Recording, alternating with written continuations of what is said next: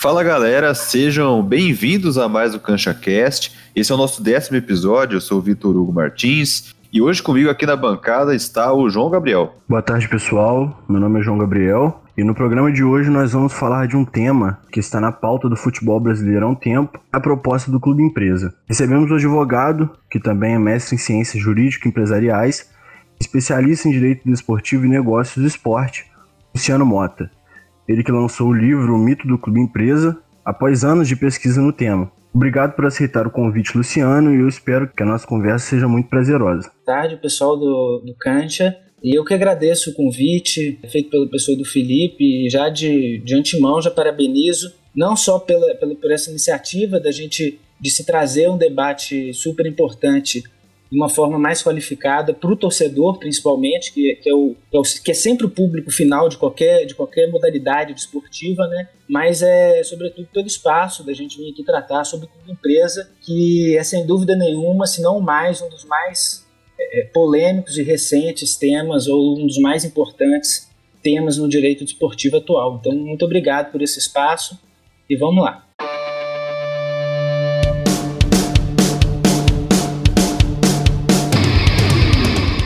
Agora o CantiaCast, o podcast do Lacantia FC para te informar e debater muito futebol.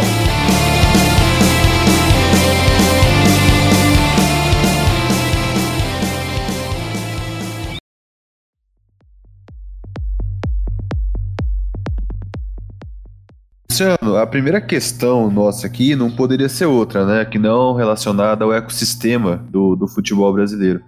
Com a crise financeira grave de vários clubes, alguns deles à beira da falência, né, muita gente estabeleceu como solução transformar as associações em clubes empresa. Entretanto, seu argumento é bem claro, né? Só essa transformação não basta. Explica para a gente então e para os nossos ouvintes por que, que você enxerga essa proposta de clube empresa que é amplamente difundida por aqui no Brasil, é, que não vai necessariamente salvar os clubes tão facilmente como muita gente acha.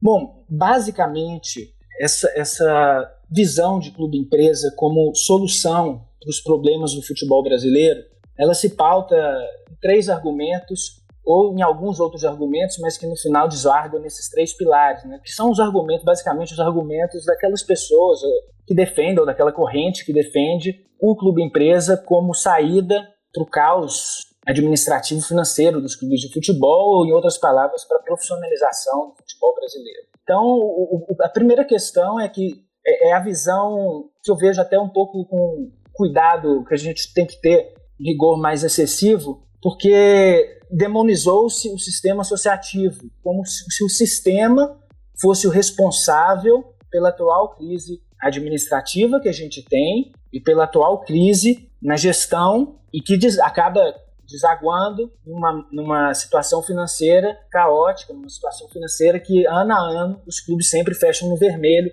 e vão acumulando um passivo cada vez maior. Então, é, esse é o primeiro aspecto que historicamente no Brasil passou-se a demonizar, entre aspas, esse sistema, né, de modo que o sistema associativo ele seria responsável por essa situação atual. Dessa forma, o clube empresa ele viria com uma visão empresarial, adotando-se um modelo de sociedade empresária, que a gente chama tecnicamente de direito, e que esse modelo modificaria esse quadro. Imerso nessa, nessa, nessa situação da, da, da associação, sempre se falou muito também que o modelo associativo ele é muito politizado e que a gente tem que afastar a política do futebol, porque a política no futebol correria o sistema desportivo e dificultaria ainda mais a criação de um modelo sustentável, digamos assim, ou no mínimo equilibrado, né? Um segundo aspecto é o que se chama de clube empresa, o modelo europeu de clube empresa, né? Então esse foi um segundo ponto e talvez o mais forte desses três que eu estou citando, em que o modelo de clube empresa europeu ele foi visto como um sinônimo de sucesso. Então, se a gente adotasse esse modelo, a gente tinha, ia ter a mesma profissionalização que os europeus têm e os mesmos resultados, ou pelo menos resultados mais expressivos, ou no mínimo a gente iria crescer tanto quanto eles conseguiram crescer. E um terceiro aspecto seria o, o aspecto do lucro, né? Então, é a partir do momento que a gente possibilitasse aos clubes de futebol, aos investidores terem acesso aos clubes de futebol e poderem obter lucro pela exploração dessa atividade, os gestores iam gerir de uma maneira melhor. Ou seja, como eu quero obter lucro ao final do ano, eu vou passar a gerir com mais responsabilidade, porque se eu não gerir com responsabilidade, eu não vou conseguir o lucro e aí o meu investimento vai se perder. Então, baseados nesses três pilares, difundiu-se uma visão de que o clube empresa ele solucionaria e profissionalizaria o futebol brasileiro, né? E eu basicamente eu, eu discuto esses, essas três correntes, ou esses três pilares, né, essas três interpretações, porque quando a gente olha o sistema associativo, não é o sistema que, que corrompe o, o desporto, a gestão do, do, do, desporto, são as pessoas que lá que estão lá dentro que trazem à luz todos esses efeitos maléficos. Então a culpa não é do sistema associativo, é óbvio que se a gente comparar um sistema associativo com uma sociedade anônima de capital aberto, e isso a gente vai falar mais para frente, a sociedade anônima de capital aberto, ela possui, por determinação legal, é, requisitos mais complexos. Uma forma de gestão mais desenvolvida, entre aspas, mas que pode ser copiada por qualquer associação, né? não tem nenhum problema. Então, é, é esse, primeiro aspecto que eu sempre chamo atenção e que ele é o ponto de partida dessa nossa conversa, é a demonização do sistema associativo.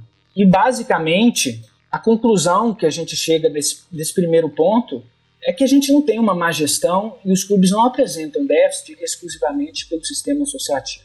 Desde a década de 60, os clubes apresentam grandes dificuldades financeiras, tendo sua origem na década de 50. Então, já na década de 50, a gente tinha alguns clubes que apresentavam seus, digamos assim, os primeiros alertas vermelhos, e na década de 60 isso intensificou, e na década, no início da década de 70 isso explodiu já. De maneira que o único clube brasileiro que apresentava contas no azul era o Santos, porque é, tinha o Pelé e o Santos frequentemente, anualmente, fazia excursões na Europa. E essas excursões rendiam, é, eram, eram rendimentos em dólar, né? Então, o único clube durante a década de 60 que fechou no azul quase todos os anos foi o Santos. Então, já na década de 70, a gente tinha um cenário caótico com todos os clubes ou praticamente os principais clubes brasileiros, com uma situação financeira extremamente é, é, difícil, né? Já nessa altura, já se colocou a culpa pelo sistema associativo. Então, é, a gente está há 50 anos com problemas similares, propondo é, remédios similares, mas nunca se estudou a origem, a real origem desses problemas. E eu chamo a atenção que a gente, no fundo, no fundo, e se a gente comparar o, o mercado europeu de futebol como um todo, então se a gente pegar as cinco principais ligas, todas elas apresentam dificuldade de desenvolverem ou, ou, de funcionarem de uma forma sustentável. Os clubes, seja eles de grande porte, de pequeno e médio porte, lógico, os super clubes eles têm maior facilidade porque eles conseguem uma geração de receita mais, mais ampla, né? Mas todos esses, esses clubes na Inglaterra, seja na Inglaterra, em Portugal, na Espanha, na Itália, na França, eles têm dificuldade também de funcionar de uma forma sustentável. Não raro, vários fecham anualmente no vermelho, o que sinaliza e, e, e evidencia que o modelo em si não transforma e não melhora a gestão dos clubes e não transforma contas vermelhas em contas azuis. Né? No fundo, no fundo, existe um problema estrutural muito mais grave e eu chamo a atenção principalmente para esse fato. A gente vive uma crise no, no, no futebol, a gente vivencia problemas estruturais são muito mais profundos e tem que ser analisado de uma forma muito mais minuciosa do que aparentemente se propagam no Brasil. Na verdade, a má gestão e as dificuldades financeiras que os clubes é, vivem, elas simplesmente a ponta do iceberg. E a gente está muito preocupado com a ponta do iceberg, sem se preocupar com a base. E a base ela é muito mais profunda, a base ela é muito mais importante. Então eu chamo a atenção justamente para esse fato, porque o que a gente, esses problemas que a gente tem vivenciado, e isso é fato, os clubes são mal geridos e, e fecham no vermelho tendencialmente ano após ano, com raríssimas exceções, a gente precisa de um estudo multidisciplinar para conseguir identificar os pontos que são vulneráveis e propor soluções para corrigir eles. Porque se a gente não propor soluções para corrigir eles, a gente vai conseguir solucionar aparentemente o topo do iceberg, mas o fundo ainda vai trazer grande perigo para a estrutura do futebol como um todo. É, você fez uma pesquisa aprofundada para o seu livro sobre a legislação de diferentes países é, na questão que diz respeito aos clubes empresa. Aqui no Brasil, nós não temos uma legislação estabelecida para essa possível transformação. Então, como você vê os projetos que estão em andamento aqui no Congresso em comparação com as legislações de outros lugares do mundo? Bom, excelente pergunta. Primeiro, porque esse é um outro, digo assim, mito que se difundia até então, que se falava-se no modelo único de clube-empresa europeu. E, na verdade, eu analisei 21 países de uma forma profunda até, e são 21 realidades completamente distintas umas das outras. Então, não existe um modelo único, nem de sucesso e nem de fracasso, europeu. E até então se difundia-se essa visão de que nós temos que adotar o modelo europeu de clube-empresa, porque lá na Europa deu certo. Então, essa afirmação ela guarda diversas pegadinhas, digamos assim, e a gente tem que tomar cuidado com essa análise. Decorre daí que na Europa existem basicamente dois modelos de clube-empresa do ponto de vista legislativo. Um modelo que a legislação ela se preocupou em desenvolver especificidades, ou seja, o legislador redigiu, ele propôs leis em função do clube empresa, como por exemplo ocorreu na Itália, na Espanha, na França, em Portugal, e a gente tem países em que o legislador não, não, não teceu nenhum comentário com relação ao clube empresa, como por exemplo a Inglaterra e, e a Alemanha. Então é, tem essa distinção preliminar, né? Existem países em que a lei fala algo sobre o clube empresa, existem países que a lei não fala nada. Nesses países em que a lei não fala nada, a entidade de administração do desporto,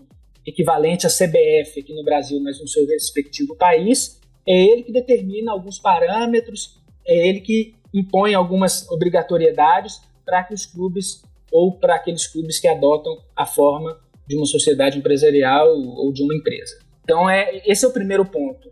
O Brasil, desde a Lei CIP, né, que é a possibilidade dos clubes se transformarem em clube-empresa, do modelo associativo para clube-empresa. Ela ocorreu no Brasil a partir da Lei Zico, em 1993. O Brasil optou por legislar sobre esse assunto. Então, é, é preliminarmente, antes de, de responder diretamente essa sua pergunta, a gente tem que ter essa distinção clara.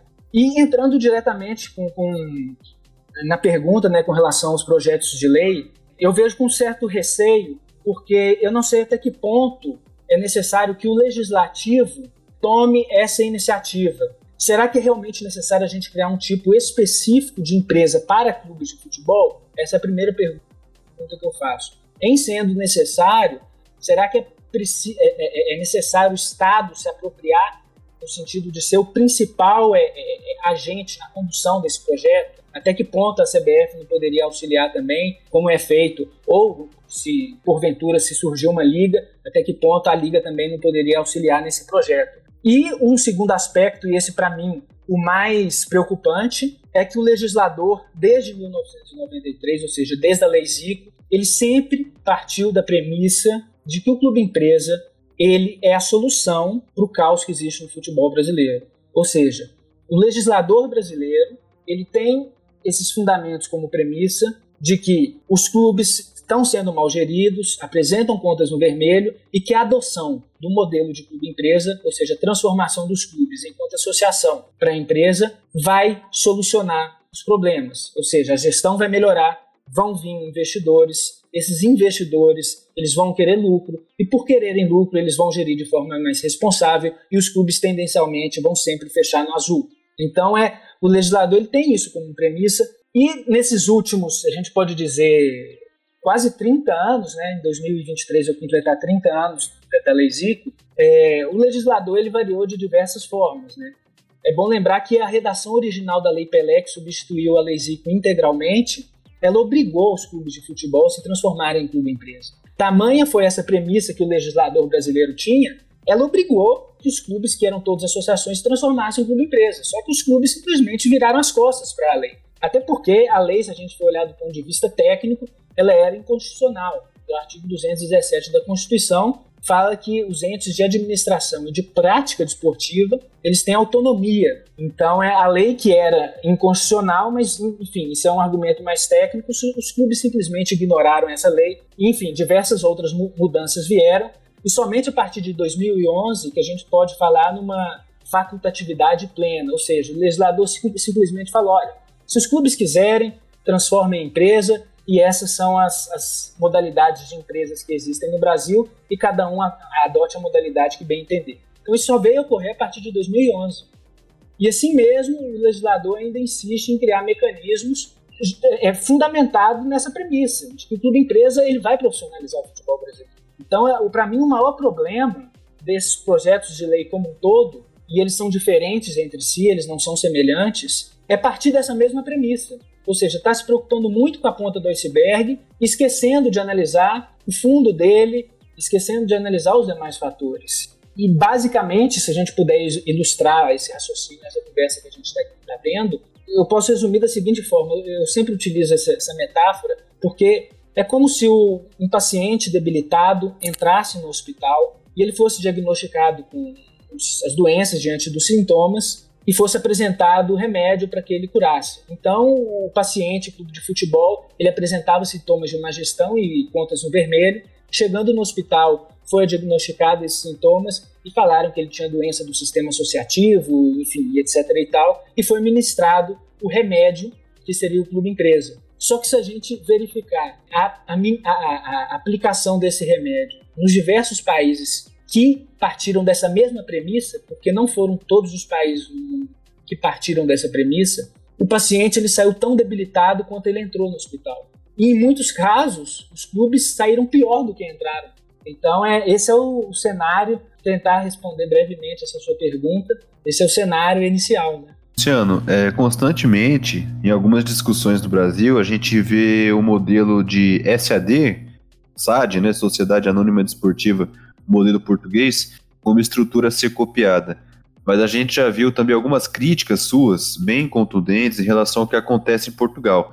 Até porque você fez o mestrado em Coimbra, né, e vivenciou de perto alguns casos e escândalos envolvendo as, as SADs. É, fala um pouco sobre esse modelo, os erros mais evidentes e como não repetir isso em uma provável legislação brasileira. Como você disse, eu tive a oportunidade de, de passar, vivenciar uma época, tanto em Portugal quanto, na Espanha também, e, e verificar em loco, né, como se deu esse processo de transformação, qual, qual foi a repercussão. E eu acho que o mais relevante nessa, nessa história toda é que eu pude verificar clubes grandes, clubes médios, clubes pequenos, porque é muito fácil a gente ir para fora, ir para a Inglaterra e adotar o modelo do Manchester United como modelo de sucesso e achar que a gente vai chegar aqui e achar que o modelo implantado no Manchester United vai ser o mesmo modelo de sucesso implantado em qualquer clube de futebol aqui. É muito ilusório isso. A gente não pode tratar cerca de 850, quase 900 clubes profissionais ativos que a gente tem no Brasil da mesma maneira. Um Flamengo é totalmente distinto de uma Ponte Preta, por sua vez é totalmente distinta de um 15 de Piracicaba por aí vai. Então é importante a gente verificar essas diferenças e propor soluções distintas para essas diferenças.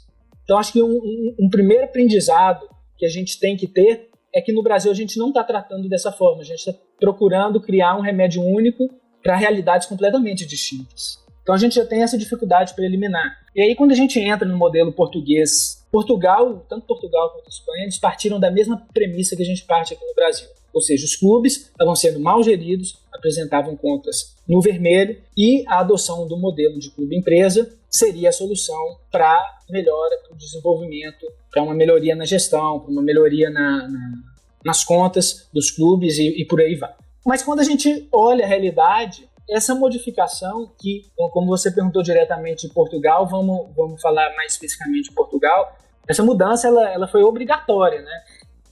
Então, os clubes, se, se, os clubes, se algum clube quiser participar do campeonato profissional português, ou seja, a primeira divisão e a segunda divisão, eles têm que ter uma forma de clube empresa.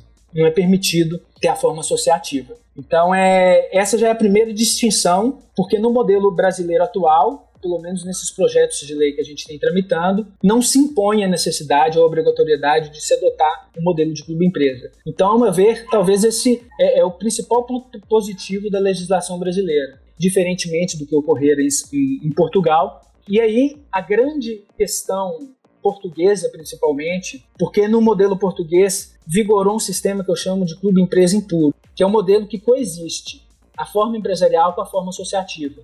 E esse foi o modelo adotado por Portugal. Então, Portugal, o time, ele continua como associação, só que ele cria um clube empresa, de modo que o clube associação se junta com diversos investidores para formar esse clube empresa que, que possa ou que esteja habilitado para disputar as competições da primeira e da segunda divisão do futebol profissional português. Já na Espanha, só a título, de curiosidade, o, o, modelo foi de clube empresa puro, ou seja, lá não coexiste um modelo associativo.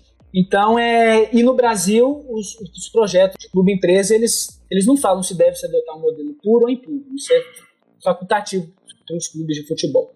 Então, esse é um outro ponto positivo, ao meu ver, que não torna, não, não traz nenhuma obrigatoriedade para os, para os, clubes de futebol e eles ficam é, livres para escolher o seu caminho. Mas é o grande problema do que se tem falado atualmente em Portugal é que primeiro, como que a gente fez essa transformação, né, ou essa migração de um modelo associativo para um modelo de clube empresa? Então, geralmente, os clubes eles constituíram um CNPJ de, de empresa, né, transferiram alguns ativos imobilizados, por exemplo, jogadores de futebol, plantel de, do clube profissional de futebol, para esses clubes, mas mantiveram o estádio, o símbolo, a marca com o clube associativo. E fizeram um contrato de, de licenciamento dessa marca ou de cessão temporária do estádio do futebol, enfim, fizeram contratos civis emprestando para esse clube empresa a possibilidade de usar o estádio de futebol, porventura um centro de treinamento, o emblema, escudo, marca, camisa de futebol, nome do time, etc. E, e daí decorre, aí a gente pode enfim, falar de diversos casos que a gente tem em Portugal. Recentemente, o esportivo de aves, o, desportivo, o desporto de aves, né, é, belenenses etc. Toda essa, essa modificação que é importante a gente dizer, é extremamente onerosa para o clube de futebol, porque essa mudança, essa transformação, ela exige um estudo econômico, um estudo contábil, um estudo jurídico, que custa dinheiro a um clube de futebol. No final das contas, não melhorou a gestão dos clubes, só piorou, ou na, na pior das hipóteses, continuou igual, e não melhorou as contas dos clubes. Então a gestão e as contas continuaram iguais eram.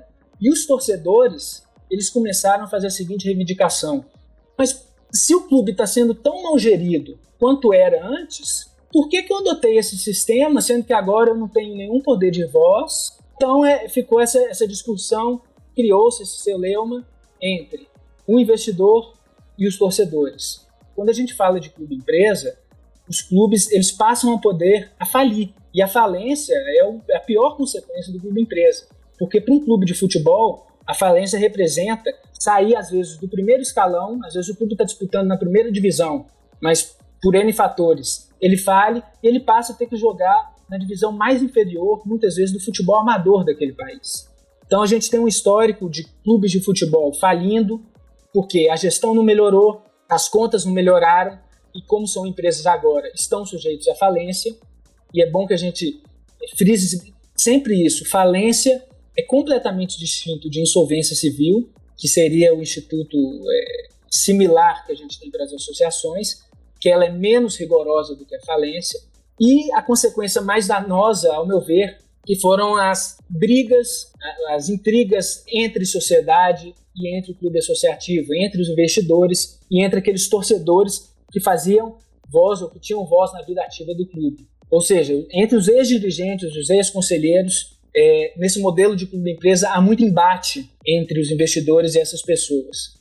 Muitas das vezes, e foi o que aconteceu com o Belenenses, por exemplo, o clube perdeu a licença desportiva para os investidores, porque os investidores, na verdade, eles não investiram no clube, eles emprestaram dinheiro no clube, para o clube, e aí quando o clube associativo quis resgatar o poder de mando ele não teve dinheiro para pagar esse investimento feito, entre aspas, feito pelo investidor, esse empréstimo feito pelo investidor, e aí o investidor ele executou, ele, ele, né, ele executou a possibilidade de reter as ações, e aí o clube associativo simplesmente perdeu as ações do, do clube empresa, e aí teve que criar um novo clube a começar do patamar mais inferior. E, e por fim, outros dois fatores que eu sempre chamo a atenção é que nem todos os clubes adotaram a forma de, uma, de um clube empresa, digamos assim, que a gente sempre pensa que vai vir milhares de investidores e a gente vai entregar a gestão para esses investidores. Não. Muitas das vezes, os clubes são 100% donos do, desse tal clube empresa. Então, tem vários clubes de futebol, principalmente medianos e de pequeno porte em Portugal, que eles são 100% donos do clube empresa. Ou seja, não tem nenhum investidor. Eles fizeram essa migração porque a lei obrigou, mas o investidor ele não veio. Não veio porque não era interessante, não veio porque em algumas vezes, e bem raras, o clube não se interessou né, no, na forma pelo qual o investidor queria fazer o investimento, mas é, a gente extrai dessa, dessa análise que não são todos os clubes que têm essa proposta de adotar o clube empresa que vai ter aporte de investidor. Vários clubes, é, os investidores, eles não se interessam pelos clubes, porque eles querem, obviamente, os grandes clubes. Eles querem é, é fomentar e prosperar suas imagens com as grandes agremiações. Mas quando a gente olha a distribuição de ações desses clubes no mercado, os clubes associativos são donos de praticamente a maioria do, das ações dos clubes. Ou seja, essa mudança ela sequer ela foi efetiva, assim, concreta no plano, no plano real. Então, é, é, são diversos problemas que a gente se extrai dessa realidade portuguesa e que muitas das vezes eles independem, e aí tentando responder nessa parte final diretamente a sua pergunta, né? Todos esses problemas que a gente observa na realidade portuguesa, que não fogem a de outros países, eles não são solucionáveis do ponto de vista legislativo. É muito difícil a gente criar um sistema normativo exclusivamente para clubes de futebol para solucionar esses diversos problemas, porque muitas das vezes esse sistema ele vai ser tão complexo e tão oneroso que vários clubes de futebol simplesmente vão olhar para, digamos assim, a lei do clube empresa que, entre aspas, soluciona todos esses problemas e vai simplesmente falar: olha, é muito caro, é muito complexo, a gente vai preferir deixar as coisas do jeito que está. Então, eu chamo atenção para esses dois pontos, em que há alguns aspectos positivos no projeto, nos projetos de lei que a gente tem. Primeiro, não obriga os clubes a se transformar em clube empresa, não cria um tipo específico, puro ou impuro. Ou seja, no final das contas, o modelo associativo pode continuar existindo. E, em segundo, a gente pode criar um sistema melhor do que está aí, mil vezes melhor, porque o sistema, os projetos que estão aí definitivamente não são bons, principalmente esse que está mais avançado, mas é, ainda que a gente adote esse sistema, ele ainda vai ser falho, ele ainda vai ter grandes falhas. E por quê? Porque existem, ao meu sentir, diversas incompatibilidades entre o modelo empresarial e o modelo desportivo. Luciano, é, se a gente analisar a tabela do Brasileirão do ano passado, a gente viu, da Série B no caso, a gente viu que o Bragantino foi campeão, o Bragantino que é um time que recebe investimentos da equipe da Red Bull. Em contrapartida, o, então Clube Empresa Figueirense, ele escapou do rebaixamento para a Série C por apenas dois pontos. E, e, esse ano o Figueirense também está em 15º, apesar do, do campeonato da Série B estar apenas na décima rodada. Enfim, é, por que, que deveríamos compreender mais o caso especificamente do Figueirense e outros casos parecidos, antes de correr com um projeto de lei que, que estabeleça clubes e empresas no Brasil. Como que a gente evita também esses, esses investidores mágicos, que eles chegam prometendo milhões e bilhões e no final eles acabam consumindo os recursos e quebrando o clube?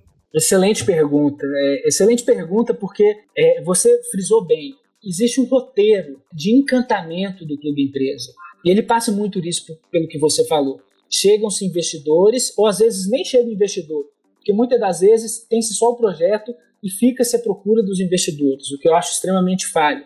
Mas isso, enfim, varia da proposta de trabalho de cada, de cada pessoa. Então, assim, cria-se um ambiente de que não só vai haver uma melhoria na gestão, mas nós vamos conquistar títulos, times que lutavam contra o rebaixamento vão, vão passar a disputar Libertadores, vão passar a disputar títulos, jogadores importantes chegarão no elenco, ou jogadores promissores é, vão demorar mais a ir embora para o estrangeiro, por exemplo, ou para uma equipe mais de maior porte no Brasil, por exemplo. Nós vamos construir um CT mais avançado, os investimentos vão modernizar o nosso estádio de futebol, a gente vai construir ou a gente vai construir um estádio de futebol. Então, assim, é, esse roteiro ele é sempre o mesmo. Isso promove um encantamento no torcedor é inevitável. O time sempre teve mal e de repente vem alguém falando que ele vai melhorar. Então, assim, um outro mito. Recentemente eu recebi uma, uma mensagem de um, leitor, ele surpreendido porque na verdade o livro ele não era o mito, mas eram os mitos porque são vários, né? E um outro deles foi esse que você citou no início da pergunta, de que a gente tem alguns casos de clube-empresa no Brasil. A gente está para elaborar um recente estudo em que já há mais de 100 clubes-empresas no Brasil. E nenhum deles obteve sucesso desportivo punjante, sequer administrativo, em nenhum momento. Eu pergunto assim: se fosse a solução para os nossos problemas, cadê esse modelo de gestão? Se a gente pegar o Red Bull Bragantino, agora, ele não é um modelo de clube empresa. Ele é uma associação. O Bragantino é o Bragantino Associação. O Bragantino, que foi campeão da Série B ano passado, é o Bragantino Associação, que fez uma parceria com a Red Bull. A Red Bull tem um clube empresa no Brasil, né, que é a Red Bull RB Brasil, lá em São, no interior de São Paulo, e é um projeto que já existe há aproximadamente 10 anos, que eles não conseguiram cumprir com o cronograma, ou seja, eles queriam chegar na Série A, mas sequer conseguiram passar da Série D, salvo melhor Então a gente tem um caso de clube que ele está sendo tratado como clube empresa, mas é bom que a gente diga que ele por enquanto é um clube associação, ainda que a gente saiba que nos bastidores existe a construção de um projeto de clube empresa entre a Associação Bragantino, que hoje adota o nome de RB de Red Bull Bragantino, e outros investidores, por exemplo, Red Bull, para se criar um clube empresa, mas hoje o clube que joga na Série A, ele é associativo. É, por outro lado, o clube, o Figueirense, né, em que se adotou um modelo de clube empresa, é, eu tenho algum, algumas, é, eu fico um pé atrás porque eu acredito que o modelo implantado no Figueirense não foi de clube empresa, foi de terceirização da gestão do futebol, que seria um modelo distinto, né? Mas é no frigir dos ovos, a, a consequência é a mesma. E a gente tem outros grandes clubes do Brasil que também adotaram a formatação de clube empresa. Foi o Bahia, no final da década de 90, em 1998, e o Vitória também. E os dois apresentaram resultados extremamente amargos. Do ponto de vista desportivo, foram passear na Série C, e do ponto de vista administrativo, não houve nenhuma melhora, vários conflitos entre investidores e gestores do clube, e do ponto de vista financeiro, o Bahia carrega é, uma dívida, pelo menos até 2023, fruto desse projeto, e o Vitória sequer conseguiu mensurar qual é o prejuízo que esse projeto trouxe para o Vitória.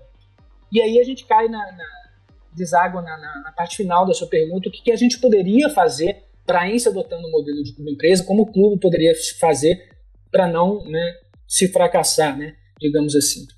Eu acho que o, o, o principal ponto é o clube ter a consciência de que o modelo de clube empresa que ele quer adotar não é um modelo de solução para os problemas dele. Ele tem que ser um modelo que se apresenta como opção. Decorre que se o clube já não anda sustentável do ponto de vista financeiro e ele quer adotar, ainda assim quer adotar o clube empresa, é perigoso essa, essa consequência, né? Porque o clube já anda mal, ele já vai começar a vida empresarial dele de uma forma ruim, porque ele já vai nascer com dívidas, ou já vão nascer, no mínimo, com a necessidade de negociar dívidas com credores. E dessa realidade não tem como fugir. E um segundo aspecto, está se construindo projetos de clube empresa no Brasil sem o um investidor. E eu acho isso extremamente danoso também, porque, na verdade, ele é um projeto que você tem que construir em parceria com o investidor. Se o projeto já está pronto e o investidor chega ali é, de paraquedas, digamos assim, é, a chance disso dar errado aumenta muito também. Para quem está iniciando na área, para quem está mexendo nessa área, tomar cuidado com essas, essas outros próprios torcedores e dirigentes, sempre tomarem cuidado com essas questões, porque juntas elas são uma bomba atômica dentro do clube e dentro desse clube empresa que vai nascer. Luciano, a gente vai fechar aqui com mais uma pergunta para você, falando de um outro caso muito conhecido no futebol brasileiro, que é o caso do Cruzeiro. É, o Cruzeiro, depois de uma década de gestões ruins financeiramente e tem uma situação praticamente de insolvência da instituição, né, com dívidas aí que irão ultrapassar um bilhão de reais muito em breve. E embora grande parte da imprensa no começo do ano, inclusive naquela época o CEO Vitório Medioli, né, colocou a transformação do Cruzeiro empresa como a única solução possível para a crise. Né, o atual presidente Sérgio Rodrigues discorda dessa afirmativa e você declarou no Twitter também que vê essa solução como uma falácia. É, por que transformar o Cruzeiro em empresa não é a solução nesse caso? É, o presidente, o presidente Sérgio ele, ele, ele não tem um conhecimento prático só né? ele é presidente do, dos maiores clubes de futebol do país, mas ele também tem um conhecimento técnico, né? Ele é advogado, mestre em direito também, atuou por muito tempo na área de direito empresarial, então ele tem essa vivência técnica também e prática dentro da advocacia que permite ele falar isso com contundência, e eu estou com total acordo com ele, que a adoção de uma empresa não vai resolver os problemas de futebol do Cruzeiro. Primeiro, e esse é um dos maiores problemas dos clubes empresa, não se conseguir fazer uma distinção entre investidores e os dirigentes. É o que eu disse anteriormente. Geralmente a gente convive num sistema de clube-empresa impuro, em que o clube de futebol associativo coexiste com os investidores.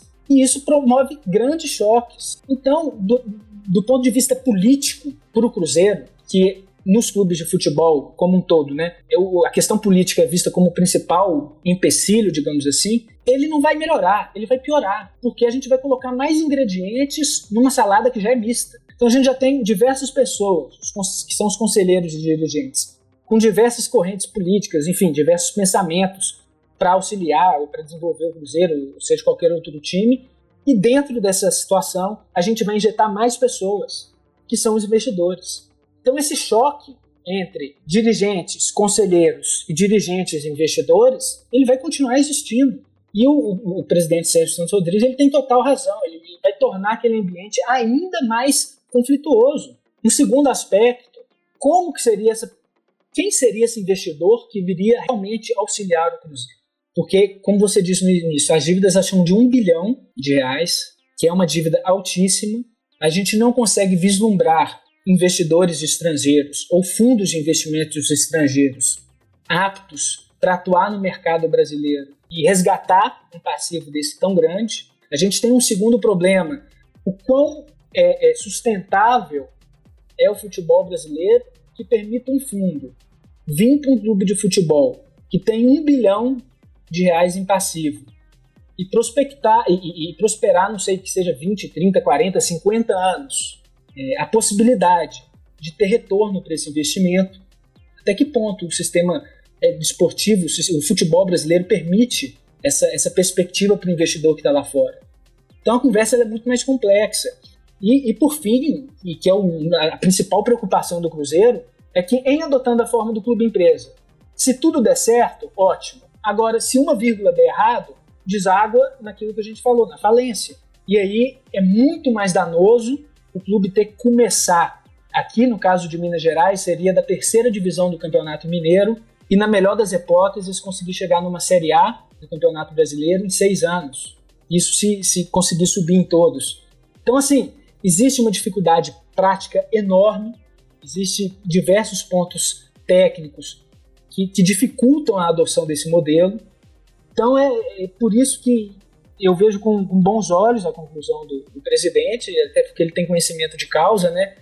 Que transformação em clube-empresa não é fácil, não é milagre. E um, um outro aspecto que, que a gente não comentou agora, exige muito tempo de se preparar. E será que o Cruzeiro tem esse tempo de colocar o futebol no segundo, no terceiro plano, para a gente observar, para a gente focar as energias? Ou seja, os gestores que lá estão vão focar suas energias, a disposição do seu tempo para esse projeto de clube empresa e abdicar o futebol? Será que o Cruzeiro tem esse tempo?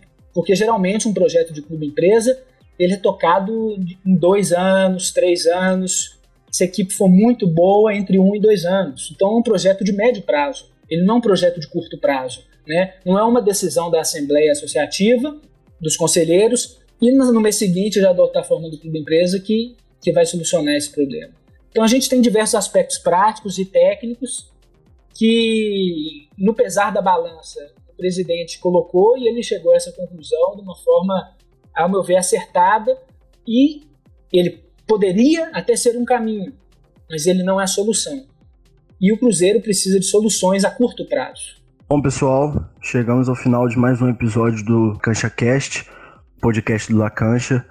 Um agradecimento especial a todos os nossos ouvintes e também o Luciano Mota. Luciano, muito obrigado aí por tirar nossas dúvidas sobre Clube Empresa e o Lacan está de portas abertas para o que você precisar. Muito obrigado. Eu que agradeço o espaço. oportunidade para a gente trazer uma visão, é, eu não digo nem melhor nem pior, né?